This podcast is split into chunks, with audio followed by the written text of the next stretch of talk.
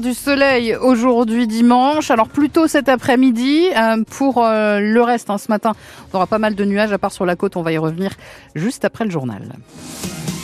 François Sauvestre, on commence avec l'histoire d'un résistant. Jean Caillet a 100 ans, il est né à Amiens en 1923, il vit désormais à Dieppe en Normandie et c'est là ce matin qu'il va dévoiler une plaque qui résume sa vie, celle d'un homme qui à l'âge de 20 ans, en pleine Seconde Guerre mondiale, a décidé de rejoindre la résistance et de s'engager dans l'armée de l'air britannique.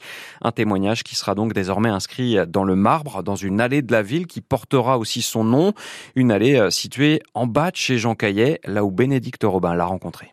Au deuxième étage du petit immeuble où il vit depuis près de 60 ans avec son épouse Jean Caillé nous reçoit dans son salon avec un grand sourire et l'œil pétillant. Je ne m'attendais pas à avoir de tels honneurs qui soient dévolus. Et je suis flatté et surpris, surpris et flatté dans les deux sens. Modeste et discret, celui qui a quitté la France à 20 ans pour résister à l'occupant allemand raconte son parcours sans emphase. Je ne vais pas rester dans un territoire occupé à, me croiser les, les bras. Je suis donc parti pour les rejoindre. Rejoindre des forces combattantes, comme il dit, en passant par l'Espagne, le Portugal, l'Afrique du Nord pour arriver en Angleterre, où il a été intégré à la Royal Air Force. J'étais mécanicien équipement.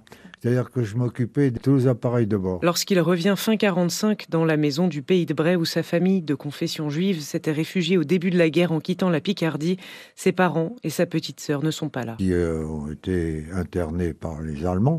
Et après, plus jamais eu de nouvelles. Le jeune Jean Caillet part alors chez un oncle à Rouen, où quelques années plus tard, il rencontrera sa future femme, avant de partir s'installer à Dieppe, dans un hôtel qu'ils transformeront en magasin de meubles derrière le casino, là où ils vivent encore et d'où ils pourront désormais voir la plaque en hommage au courage d'un jeune homme de 20 ans. Et l'histoire de l'Amiénois Jean Caillé, résistant centenaire, est à lire aussi sur francebleu.fr.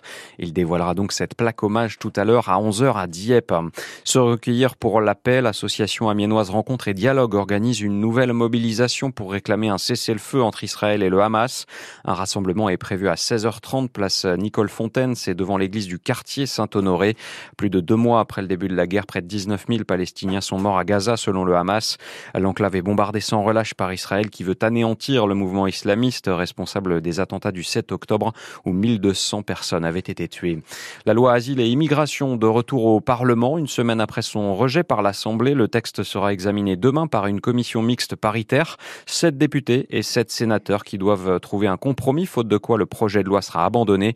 Elisabeth Borne tente de ficeler un accord avec les LR. La première ministre rencontre les dirigeants de la droite ce soir à Matignon. François, il n'y a pas que des bonnes surprises dans la haute du Père Noël. Le réveillon Valentine, c'est dans une semaine tout pile. Et la grande question, c'est est-ce que les cadeaux sont prêts? Même interrogation pour les courses du menu de fête.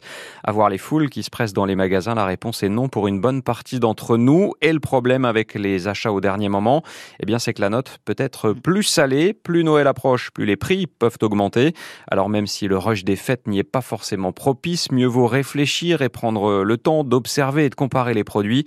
Conseil signé Robert, Robert Bréon, c'est le président président de l'association de consommateurs UFC Que Choisir dans les Hauts-de-France. Les prix sont libres et la vente, c'est l'offre et la demande. Plus la demande est importante, plus le produit se fait rare et plus il se fait rare, et bien plus euh, les distributeurs, les commerçants ont tendance à, augmenter leur marge. Oui, c'est un phénomène qui est classique pour les jouets. Il y a effectivement les produits qui marchent bien, qui ne vont pas avoir de remise, et au contraire, plus on va se rapprocher de Noël, plus les prix seront élevés sur les produits qui fonctionnent bien, que l'on vend bien.